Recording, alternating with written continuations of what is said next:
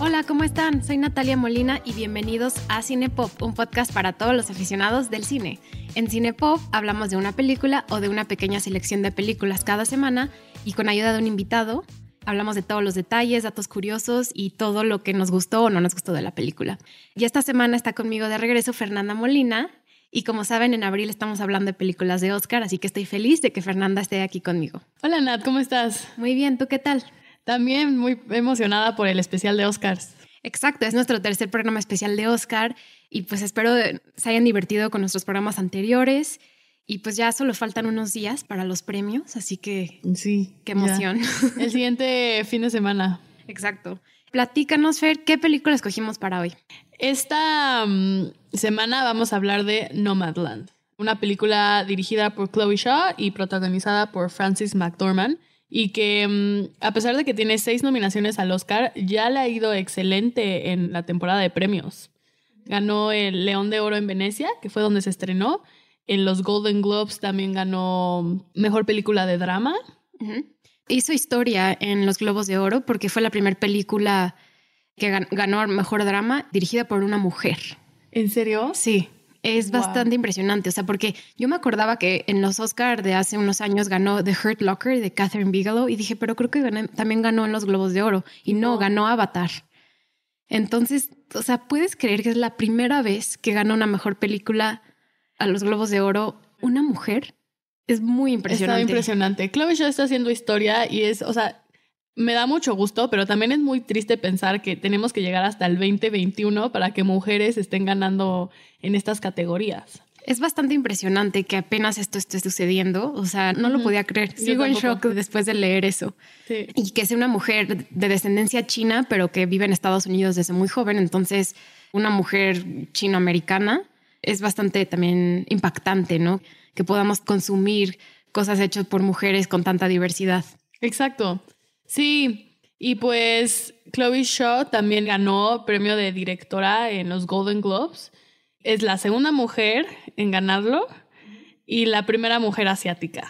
Entonces aquí más rompiendo otros récords que pues no creo que se deberían romper hasta el 2021. Ahorita quiero que hablemos de las nominaciones, pero antes de eso vamos a platicarles a la audiencia que a lo mejor no, no ha tenido oportunidad de verla, de qué se trata. Sí. Y con eso quizás puedan ir a verla al cine si ya se sienten seguros de ir.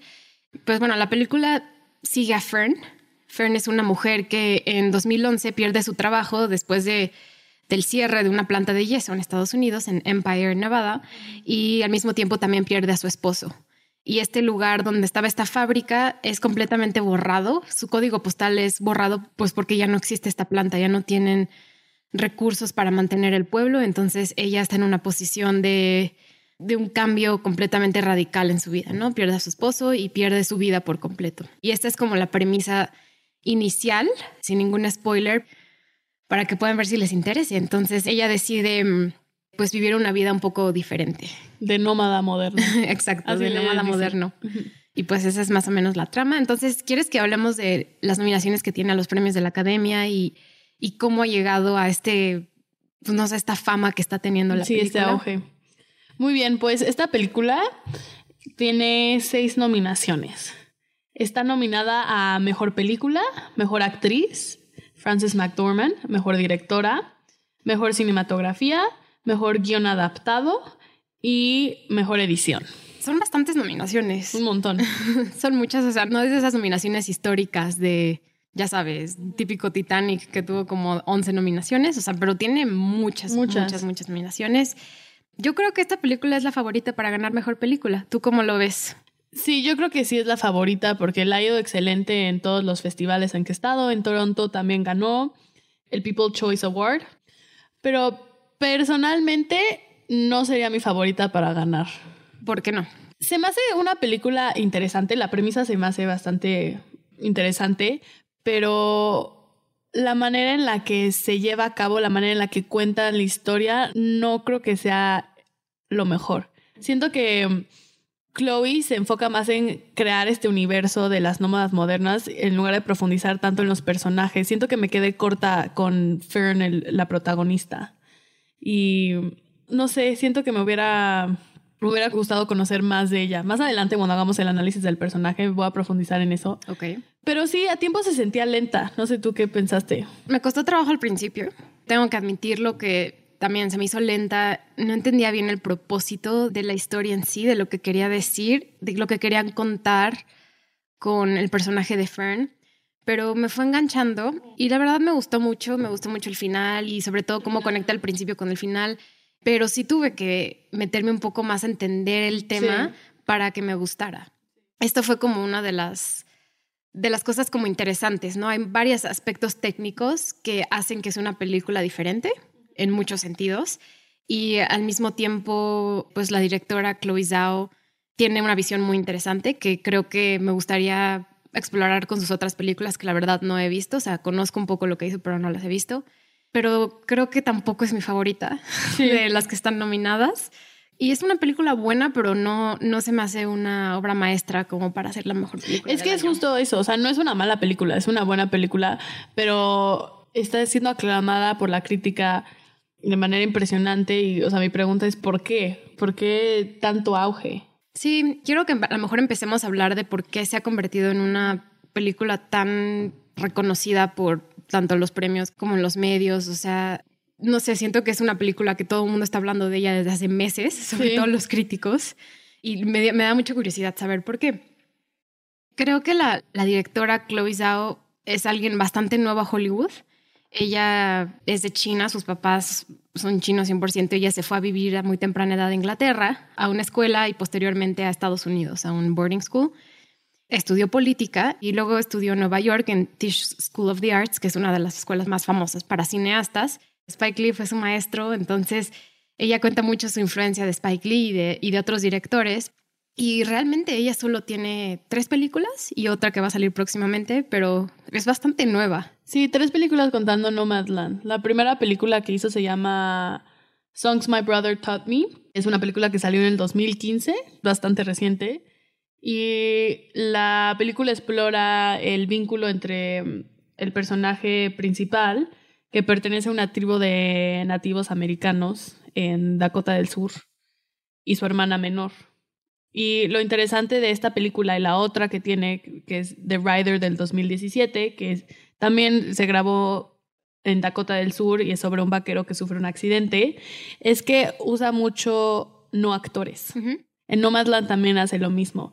Creo que Frances McDormand es la primera actriz de Hollywood con la que trabaja, pero generalmente castea a gente de la película que quiera hablar. O sea, si va a hablar sobre una tribu de nativos americanos, castea gente de esa tribu. Sí. Y para esta película castea también a, a nómadas modernos, como son Linda May Swanky y Bob Wells. Sí, exactamente. El libro, digo, la película está basada en un libro, ¿no?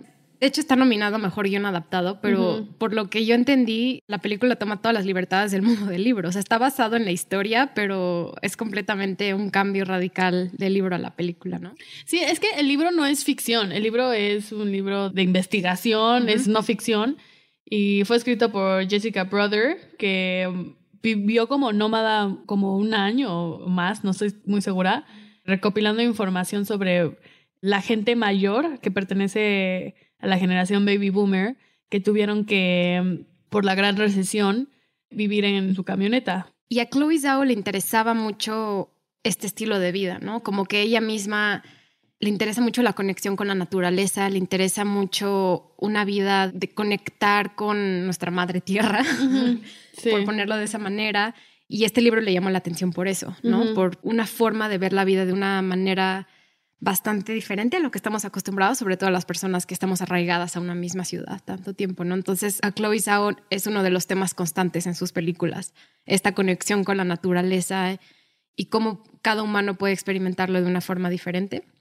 No sé qué opinas de esto, o sea, Chloe Zhao es una artista bastante independiente y ahora la contrató ah, Disney, va a hacer una película de Marvel, lo cual es, va a ser un cambio radical va a dirigir la película de Eternals, que ya la dirigió, ya está grabada, está en la postproducción y sale a finales de este año.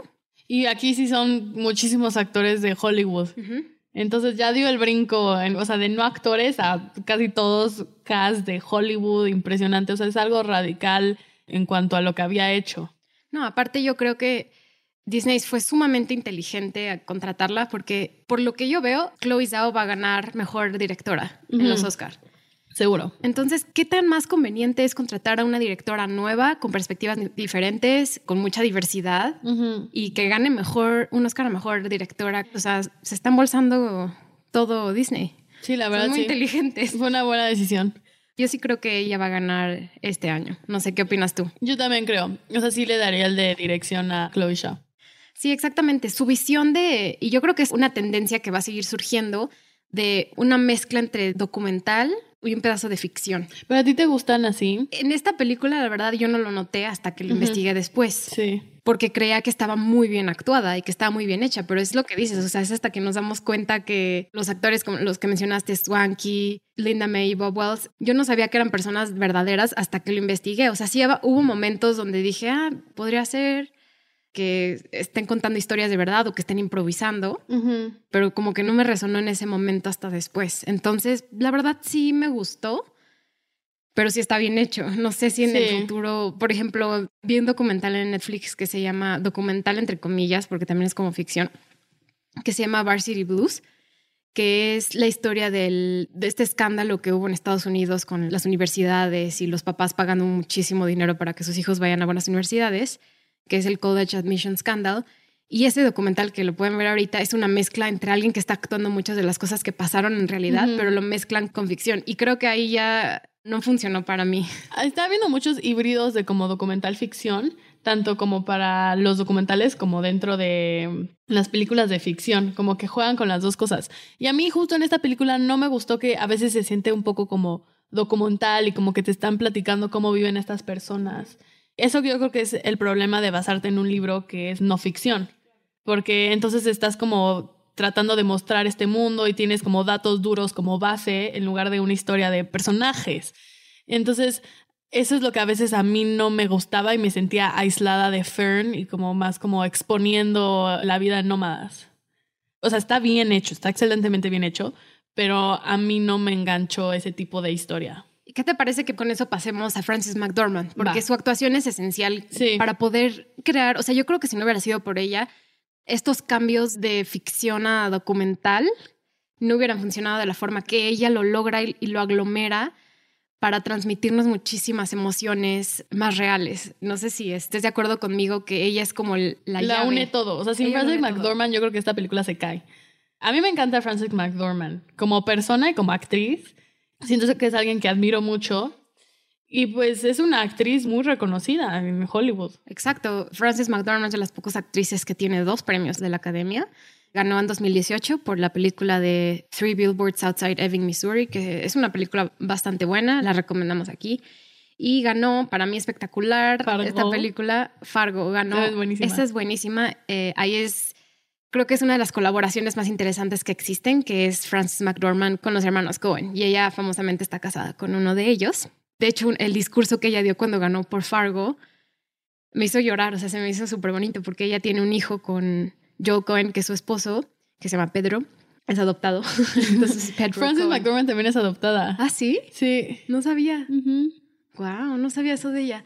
Pero les recomiendo ampliamente que vean ese discurso es de verdad hermoso. O sea, Frances McDormand no solo es buena actriz, habla excelente, es buena representante de, yo creo que como representa a muchos actores y como muchos artistas. Y Fargo es excelente. O sea, su actuación en Fargo es impresionante. Sí. Y trabaja muchísimo con los hermanos Cohen. Creo que tiene como seis películas con ellos. Sí, tiene bastante. Sí. tiene una trayectoria gigantesca. También recordemos que colabora mucho con Wes Anderson. uno de nuestros directores favoritos. Y pues está nominada este año. Creo que no va a ganar. ¿Tú qué opinas? Está nominada eh, Carrie Mulligan, que si no han escuchado nuestro podcast de Promising Young Woman, Exacto. Eh, vayan a escuchar. está nominada Viola Davis por la película de Ma Rainey's Black Bottom. Está nominada una actriz que se llama Andrea Day por la película de, en la que protagoniza a Billie Holiday y Vanessa Kirby por Pieces of a Woman. Si no han escuchado nuestro podcast de Pieces of a Woman, escucharlo. escúchenlo. De estas, yo creo que se lo daría a Vanessa Kirby. Yo también, o sea, de esas actuaciones, por lo pronto todas las que he visto, me encanta Vanessa Kirby, pero Ajá. creo que va a ganar Carrie Mulligan. Sí, también estaría muy contenta si se lo dan a Karen Mulligan. Sí. Estaría muy contenta si se lo dan a cualquiera. A cualquiera. Yo creo que también, como Frances es tan buena dando discursos, yo creo que también la academia quiere que gane. O sea, no sé, como Para que, dé un buen de- speech. la queremos en el escenario. Entonces, Sí. no, no me sorprendería si Frances gana, pero creo que va a ganar Karim Mulligan. Pues si gana, yo creo que estaría rompiendo muchos récords de, de las personas con más Oscars. Sí, ¿no? tendría tres. tres. Sería, sería récord. O sea, ¿Cuántos tiene Meryl Streep? creo que tres también. Estaría pues ya en el mismo lugar que Meryl Streep y pues obviamente otras actrices como Katherine Hepburn que ganó cuatro y ya estaría hasta, hasta arriba. O sea, también en, en actores hombres, pues Daniel Day-Lewis también tiene tres. Entonces ya estaría de las que están en ese calibre de, de actores. Wow, sí lo tiene Frances Ujú. McDormand. No, y si no gana este año, gana por otra película. Sí. Entonces yo creo que ella sí va a ser de las que va a tener tres. Y pues bueno, ya creo que hacemos un spoiler alert. Hacemos spoiler alerts. Entonces, si les gustó lo que un poquito platicamos de esta película, los invitamos a que la vean y que regresen a escucharnos ya con todos los spoilers y vamos a hablar de los temas y todo, todo de Nomadland. Así es. Pues empecemos introduciendo al personaje, ¿no? La película protagoniza a Fern, que mm, es una mujer en sus 60 años que se acaba de morir su esposo. Entendemos que está en duelo todavía. No, y recuerdas la escena del principio donde agarra Sí. la chamarra, eso es Te rompe. desgarrador. O sea, yo- Desgarrador. Por esa escena vale la pena ver la película. Es impresionante. Vamos a conocer mucho de Fern a través de los objetos. Uno es la chamarra, otro es un plato que tiene en su camioneta que le regaló su papá. Que aparte sabes que eran los platos de Francis McDormand Sí. en la vida real. Qué duro, ¿no? La verdad sí me gustó mucho eso de cómo metían cosas de la vida real.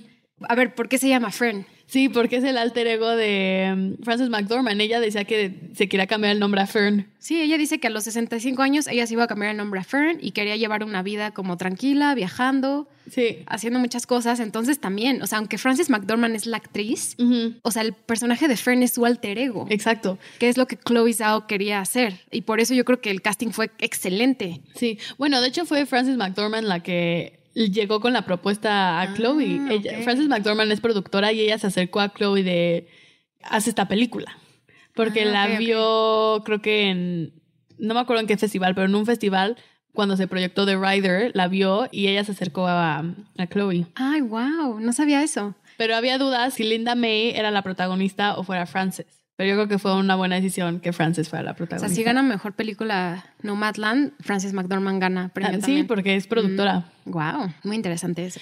Pues Fern vivía con su esposo, se llama Bob, ¿no? Sí, Con su esposo Bob, porque me confundo porque hay otro personaje que se llama Bob. creo que sí era Bob. no Ajá. En un pueblo minero con grandes depósitos de yeso que se llamaba Empire. Y este terreno lo había comprado US Gypsum Company y habían este, agregado viviendas para apoyar a los trabajadores y sus familias. Y la gente de Empire le encantaba vivir ahí porque pues se había formado una comunidad, era muy seguro, los niños podían correr libre. Y esto de- es de la vida real, o sea, esto sí es vida real. Y tenían alberca, canchas de tenis, campo de golf, o sea, era una vida para la clase trabajadora, era una vida muy a gusto. Y por una crisis económica, US Gypsum Company tuvo que cerrar este lugar en el 2011. Cuando cerraron había 300 residentes. En un punto llegaron a hasta 800 residentes. Entonces es esta historia de pues todas estas personas que se tuvieron que salir de su hogar por una crisis económica y pues Fern es una de, de esas personas.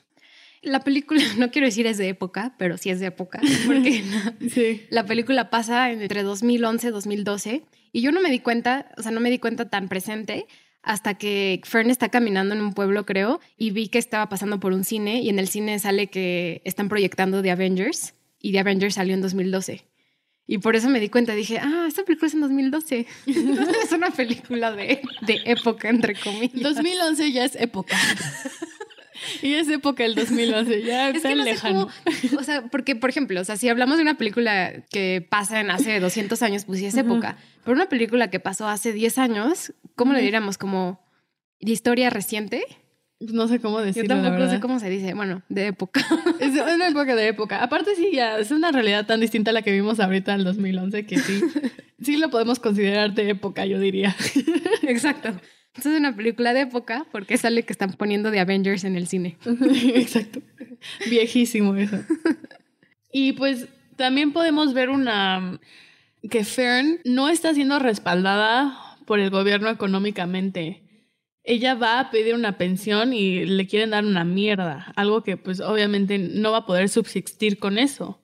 Y pues vemos aquí una persona mayor que ha trabajado toda su vida y ni siquiera se puede retirar porque el gobierno no la puede apoyar en eso. Se ve que todos los ahorros que ella tenía los usa para comprar una camioneta. ¿Es una camioneta nueva o ya la tenía? Porque creo que nunca especifica eso, ¿no? Nunca especifican si la camioneta ya la tenía o no. Se llama Vanguard, ¿no? Como de vanguardia. Exacto. de la Vanguard. Entonces ella decide pues vivir en su camioneta un poco no sabiendo qué va a pasar, pero va transformando su vida y le empieza a gustar.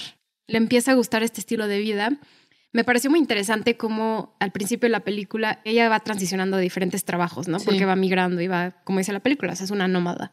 Pero uno de los primeros trabajos que tiene es en una, una empacadora de Amazon, lo cual también refleja mucho el cambio económico, ¿no? Que existe no solo en Estados Unidos, sino en muchos lugares, ¿no? Quien ya no es tanto la extracción de materia prima y la manufactura, ¿no? Sino el hecho de, de, transformar la economía a servicios, lo cual es lo que hace Amazon, ¿no? Entonces, por eso también creo que es una película como históricamente relevante que cuenta ese momento de, de, la historia donde Amazon empezó a dominar Estados Unidos y ahorita lo domina al mil por ciento también después de la pandemia, ¿no? Yo también lo sentí como una crítica a Amazon, o mínimo así yo lo entendí, a Jeff Bezos, porque tiene estos trabajadores que apenas pueden subsistir económicamente, que tienen, o sea, gente grande con trabajos que les demandan físicamente, un salario mínimo, horas excesivas, solo para hacer a una persona más rica. Jeff Bezos es la persona más rica del mundo. Y es impresionante ver que las personas que trabajan para él en sus fábricas apenas si pueden subsistir económicamente. Entonces lo veo todo muy torcido. O sea, a veces digo, el mundo en el que vivimos es muy torcido. ¿Cómo es posible que Jeff Bezos tenga millones de millones de dólares y las personas que trabajan para él vivan en una camioneta apenas pudiendo. No, y aparte se ve que el trabajo en el que ella está es temporal, porque es fin de año, ¿no? Y así empieza la película como en Año Nuevo y así concluye, igual con un Año Nuevo, su celebración interna de Año Nuevo. Y entonces ella termina el trabajo en Amazon. Vemos que está en un lugar bastante frío, está en Nevada y pues va cambiando de lugar en lugar, pero ¿por qué ella empieza a, sentirse parte de, un grupo de personas, o sea, o de una forma de vivir? Porque conoce a, Linda May, que Linda May es una nómada real y que de hecho en el libro de Jessica Berger sale como investigación. Y mm, ella la introduce a Bob Wells, que también es una persona real, ahorita hablamos de él, y a esta comunidad de nómadas. En la película vamos a ver que cada personaje secundario como que le da una lección o le enseña algo a Frances. Pero bueno, Linda May está, Natalia y yo pusimos que representaba la, la aventura. La visión a algo nuevo. Exacto. A algo innovador que ella a lo mejor lo hizo por una repercusión económica que presenció de una forma muy dura, pero se transforma en su estilo de vida. Y esa conexión es Linda May. Exacto, sí. O sea, pude convertir como esta como esclavitud laboral que sentía a una vida libre y conectada a la naturaleza y en comunidad, porque vemos que los nómadas son como tribu de alguna forma. Entonces sí, está, o sea, trabaja como en limpia baños, empaqueta también como donas, o sea, va, a muchos trabajos que pues no se ven muy agradables, pero se contrasta como que en Fern ves una libertad que no ves en nadie más. Y lo que me impresionó mucho de esos cambios que ella tiene de trabajos como para subsistir, ¿no? Está en un sistema económico, pues obviamente donde el dinero lo necesita Importa. para comer y para subsistir. Pero es mientras ella va haciendo estos cambios que empieza a conectar con la naturaleza y lo vemos reflejado en los aspectos técnicos que Chloe Zhao lo hace. ¿Qué opinas de cómo Chloe Zhao utiliza la naturaleza para contar la historia? A mí me gustó muchísimo, me encantó el cielo en esta película, porque lo vemos de todos los colores, lo vemos azul, rosa, naranja, y me encanta ver este cambio en el cielo, porque es algo que pasa, por ejemplo, los atardeceres y los amaneceres es algo que pasa todos los días y son una belleza, pero por la vida sedentaria que vivimos rodeados de concreto, se nos olvida verlos y se nos olvida ver que la naturaleza nos da este regalo todos los días y la vida que lleva Fern le hace verlo, ella los disfruta y pues da también una sensación de, pues, de muchísima libertad y me gustó una frase que dijo Chloe en una de las entrevistas, es que la naturaleza te hace más humilde y te hace poner las cosas en perspectiva. Sí. No sé, siento que entre más conectado a la naturaleza estás, tienes una vida más completa y feliz y enriquecedora. Y los encuadres que usa Chloe Zhao, la directora, para expresar esto son bastante impresionantes, ¿no? Porque de verdad no tengo idea cómo lo lograron. Me encantaría poder haber estado en, en esta producción porque al parecer eso eran 25 personas trabajando en ella. Y, un poquito. Y todos vivían en camionetas. O sea, todos se, se, adaptaron a este estilo de vida. Se al estilo de vida. Pero estos encuadres donde Fern se ve a lo mejor como una figura más pequeña y todo lo, lo vasto de la naturaleza y los colores, a mí es lo que más me gustó de la película. O sea, la historia quizás no fui tan fan, pero esta conexión a la naturaleza que nos enseña a través de la cámara es bastante impresionante y por eso yo creo que se merece ganar el premio a mejor directora. Sí, sí, porque te da como una sensación de que los problemas que tiene Fern, a pesar de que pues, pues sí son grandes problemas los que tiene, tanto emocionales como económicos, se hacen más chiquitos cuando está en contacto con la naturaleza. Como que te das cuenta que el mundo es tan grande que encoge tus problemas. Sí, ¿qué tal cuando va a caminar por las montañas? Creo que, no me acuerdo si está en Utah, a lo mejor está en Nevada todavía pero es esta forma de encontrarse a sí misma, estas caminatas que ella tiene y, encuentros personales. Viajes como de mucha introspección, Como que se sana, se sana con la naturaleza. ¿Quieres hablar de Swanky? Sí. Swanky le enseña a Fern a vivir a partir de la muerte.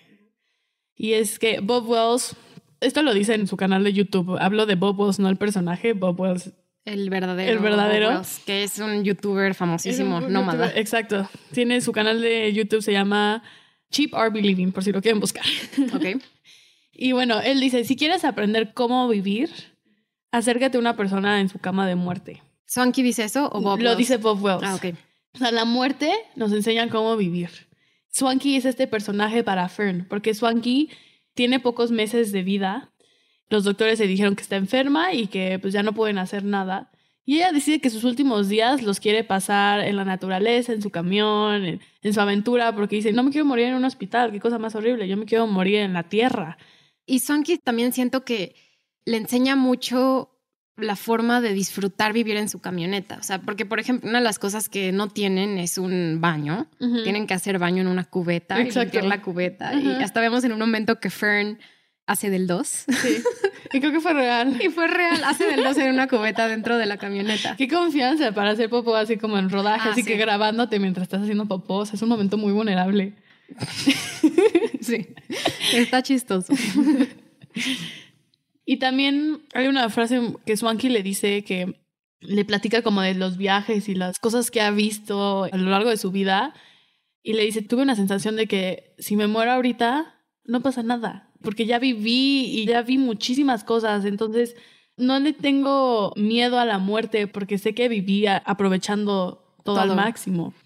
Y entonces creo que esa es una gran, una sensación de que, de que cuando te mueres estás listo, porque sabes que hiciste todo lo que pudiste en esta vida y no te, te mueres con memorias, no con sueños de me hubiera gustado hacer esto. Claro, y ahí también es donde entra uno de los mensajes de la película que es pues obviamente el dinero no lo es todo, tener una mansión no lo es todo y vivir conectado con la naturaleza es algo que estamos muy desconectados en nuestro día a día y es algo que Bob Wells en su canal de YouTube habla mucho, ¿no? La desconexión del dinero sí. es muy radical en su pensamiento y esta radicalización es también lo que experimenta Fern, ¿no? Como no es necesario seguir lo que pues nos enseñaron a hacer, tener un trabajo, tener una casa, tener todo de una forma muy particular. ¿no? Y entonces la vida nómada también te ofrece una forma diferente de entender la vida y de entender tu necesidad de vivir en este mundo. Sí, porque vivimos en un mundo que está obsesionado con el dinero y hacer dinero y hacer dinero y hacer dinero. Y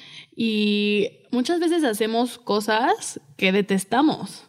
y llevamos una vida que no nos agrada, pero la toleramos por recompensa de, de dinero.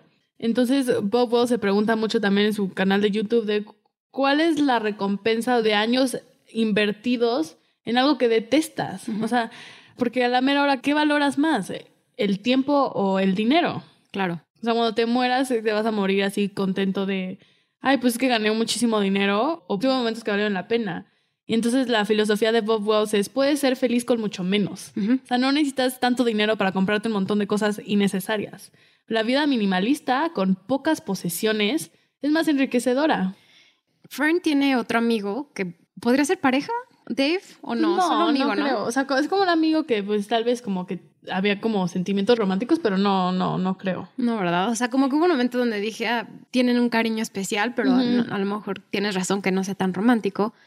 Dave es otro de los pocos actores, actores que sale en esta película y es protagonizado por el actor David Stratham, que también, pues a lo mejor no es un actor muy famoso, pero ha salido en bastantes películas, incluida la película de George Clooney, Good Night and Good Luck.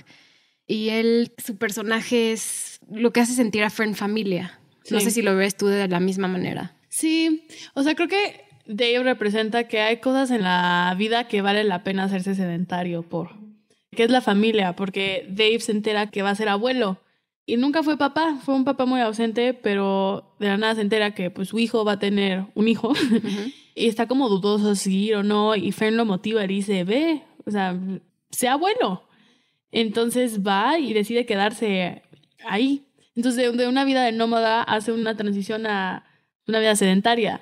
Entonces es como este recordatorio que hay cosas por las que vale la pena quedarte fijo en un lugar.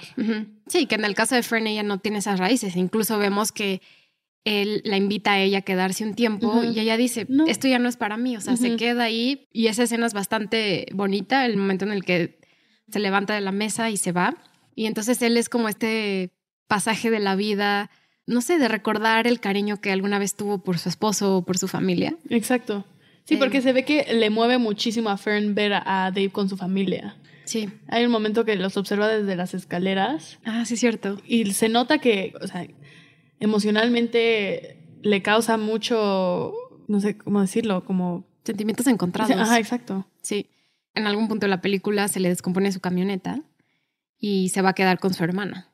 Y pues la relación con su hermana se ve que no es muy cercana, que se quieren obviamente y que se apoyan, pero como que Fern llega, no sé, eh, Pues hay un choque en el, los estilos de vida, ¿no? Como que la hermana no entiende por qué Fern vive como vive y le dice que se quede, que la apoya y le da el dinero para que pueda arreglar su, su su camioneta. Pero aquí es donde te das cuenta que Fern elige esa vida no solo por problemas económicos, sino porque pues esa es la vida que ella quiere, porque su hermana sí le está ofreciendo el apoyo para tener un, un lugar y un hogar fijo. Hasta le dicen, este sería tu cuarto, te puedes quedar Ajá. aquí. Y ella como, no, esto no es para mí. O sea, a mí me gusta mi camioneta. Tiene su colchoncito en su camioneta y, y es feliz.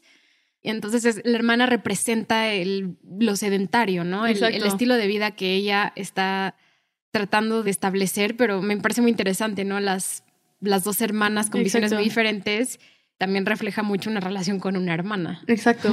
¿no? O sea, Sí. Sí, tienen ideas sobre la vida muy distintas.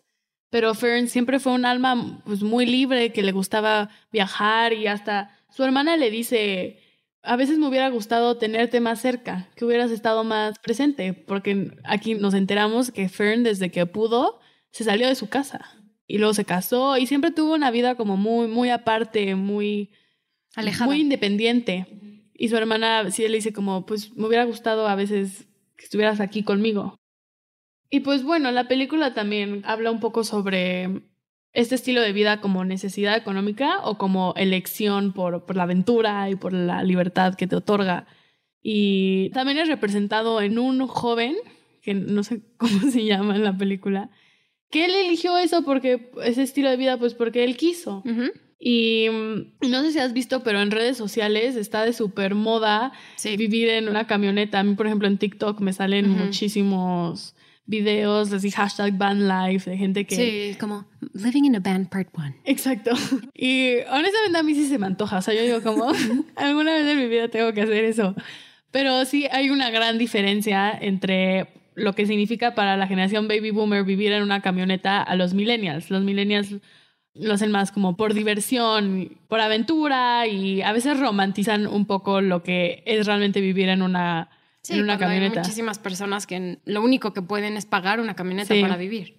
Pero algo interesante es que Jessica, la, la escritora del libro, en su investigación vio que había varios jóvenes que sí estaban recurriendo a este estilo de vida por problemas económicos como deudas estudiantiles o el incremento de costo en vivienda.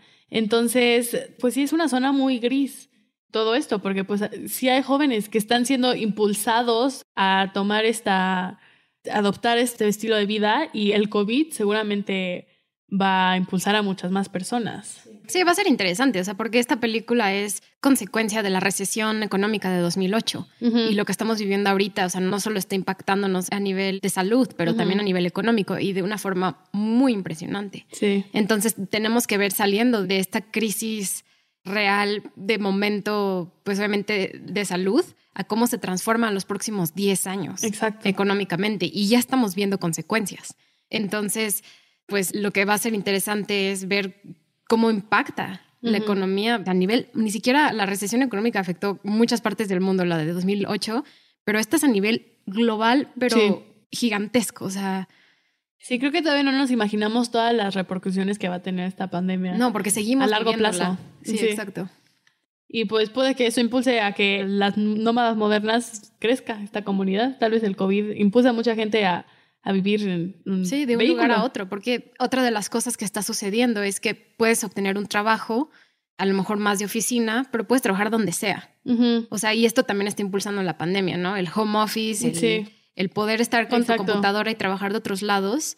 De hecho, alguien me estaba contando que ya existe una visa virtual. O sea, por ejemplo, que tú tienes un trabajo para una oficina, por ejemplo, en Canadá, y hay algunos países como creo que Estonia y Chile, que puedes trabajar en sus países a través de una visa digital. Órale. O sea, ya existen hasta visas digitales. Sí, ya puedes ser nómada internacional. Wow. Entonces puedes tener tu trabajo de, pues igual de 9 a 5, pero en una computadora, pero puedes Ajá. estar en Chile, puedes estar en Estonia, puedes estar en, Viajando. viajando. Sí, la, tú la quieras. pandemia nos ha demostrado que puedes trabajar de donde sea. Ujú. Y este, entonces puedes, por ejemplo, yo tengo muchas amigas que luego salen de viaje, pero siguen asistiendo a la escuela porque se conectan. Claro. Entonces, viajar te lo facilita, bueno, no tanto por las restricciones. Sí, ahorita, ahorita no Ahorita recomendamos no. tanto estar viajando tanto. No, no, viajar tampoco está muy fácil ahorita, pero puedes, puedes seguir trabajando, yendo a la escuela a distancia. Claro. Tengo también muchas amigas que empezaron la universidad este, en otro país y sí, pero siguen aquí en México. Sí, exacto. Entonces, eso va a ser otro de los impactos que también Sí. pueden ser positivos. Ya veremos cómo se da. Y pues, ¿quieres hacer nuestras predicciones de los Oscars? Sí, hagamos las predicciones. Muy bien. De los seis que están nominadas, ¿tú cuál crees que le va? A ver, es mejor película, mejor director, mejor director o directora, mejor actriz, mejor guion adaptado, mejor cinematografía y edición. Yo creo que de cajón cajón va a ganar directora y cinematografía. Sí. No sé qué opines. Por cierto, el cinematógrafo es Joshua James Richard. Es un inglés y ha trabajado en las tres películas con Chloe. Ah, ¿en serio? Él, Sí. él es su cinematógrafo de cajón. De cajón. Mm, ok. Sí, creo que va a ganar. Creo que también va a ganar edición. O sea, cinematografía creo que está entre Mank Ujú. y Nomadland. Es que siento que entre Mank y Nomadland va a ganar Mank. Pues quién sabe. Yo ¿Quién creo, sabe? Creo que Nomadland le, le va a ganar. ¿Sí? Sí, creo. Yo a esta película le voy a dar directora y edición. Creo que mejor película sí va a ganar. Y pues va a ser obviamente interesante las consecuencias que tiene que gane esto durante la pandemia, Sí. porque es una película de, de mucho movimiento. Y pues obviamente no podemos ahorita estar yendo de un lado a otro. No. Entonces siempre la época habla de... Las películas hablan de la época en la que vivimos. Y se me hace un reflejo muy interesante. Sí. Pues ya veremos. Tal vez gana película, pero es que yo no quiero que gane película. ¿No, quieres? O sea, Este, sí está padre, pero para mí no ha sido mi favorita de esta temporada. Sí, pero a mí me da, me da mucha felicidad que exista la posibilidad de que gane Chloe Zhao. Sí, eso sí. Aparte, Chloe Zhao es súper cool. O sea, cuando Sí. ganó los Globos de Oro tenía como un t-shirt así súper X. En entrevistas, no sé si la has visto, trae Sí. una camisa de Hogwarts, de Harry Potter. Sí. Trae su como Hogwarts, tiene cosas de Star Wars. Entonces, es como súper geek, súper cool. Sí, a Chloe ¿sabes? me cayó perfecto en lo que la conocí en las entrevistas. Y sus discursos de Globos de Oro estuvieron muy padres también. Creo que también va a ganar mejor guion adaptado. O sea, creo que sí, yo ya dije que todas, todas las Va a ganar todas a las ganar, ¿no? Todas menos mejor actriz. Eso es lo que yo creo que va a suceder. A lo mejor cinematografía es la que digo, "Mm, puede que no. Pues ya veremos. Ya veremos, a ver qué pasa. Lo siguiente, el siguiente film, ya sabremos. Sí, exactamente. Una semana y seamos los ganadores. Pues eso ha sido todo por hoy. Recuerden que la próxima semana también vamos a tener otro especial de Oscar. Ya verán qué es, va a ser un- un poco Sorpresa. diferente a esto, pero espero nos escuchen y nos sigan. No se les olvide seguirnos en nuestras redes sociales en cine-pop MX, tanto en Instagram como en Twitter. Denos follow en Spotify y también déjenos una reseña en Apple Podcast si pueden. Nos encantaría que, que nos dieran sus opiniones. Y díganos qué pensaron de Nomadland. ¿Les gustó? ¿No les gustó? Todo lo que quieran decirnos, nosotros leeremos sus mensajes. Así que muchas gracias por escucharnos y nos vemos hasta la próxima. Hasta la próxima. Bye.